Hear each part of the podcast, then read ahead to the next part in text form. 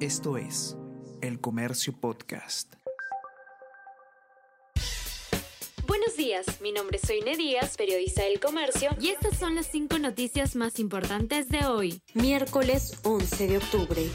Los distritos de Lima, en estado de emergencia, no invirtieron en patrullaje. Lince, Lima, San Martín de Porres y San Juan de Lurigancho todavía no han adquirido unidades, según consta el portal de contrataciones del Estado. Comuna Metropolitana aún no lanza la convocatoria para alquilar motos ofrecidas por López Aliaga, solo compró vestuario para su personal de seguridad.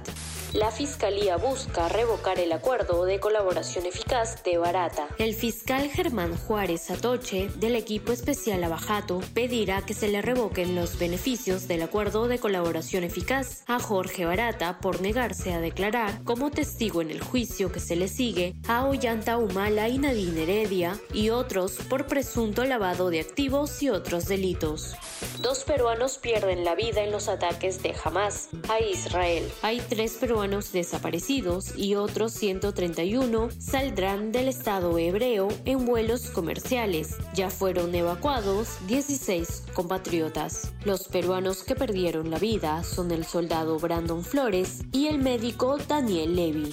La situación de Amurús se complica por investigación en ética, pero se aferra al cargo. Congresista es cuestionada por su participación participación en fiesta en Lince que terminó con un crimen. Moción de censura está en agenda del Pleno.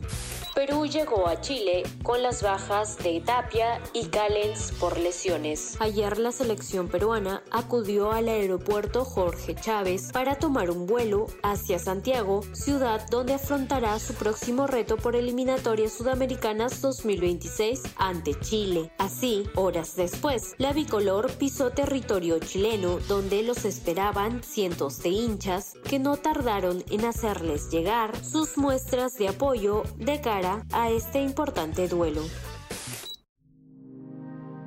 El Comercio Podcast.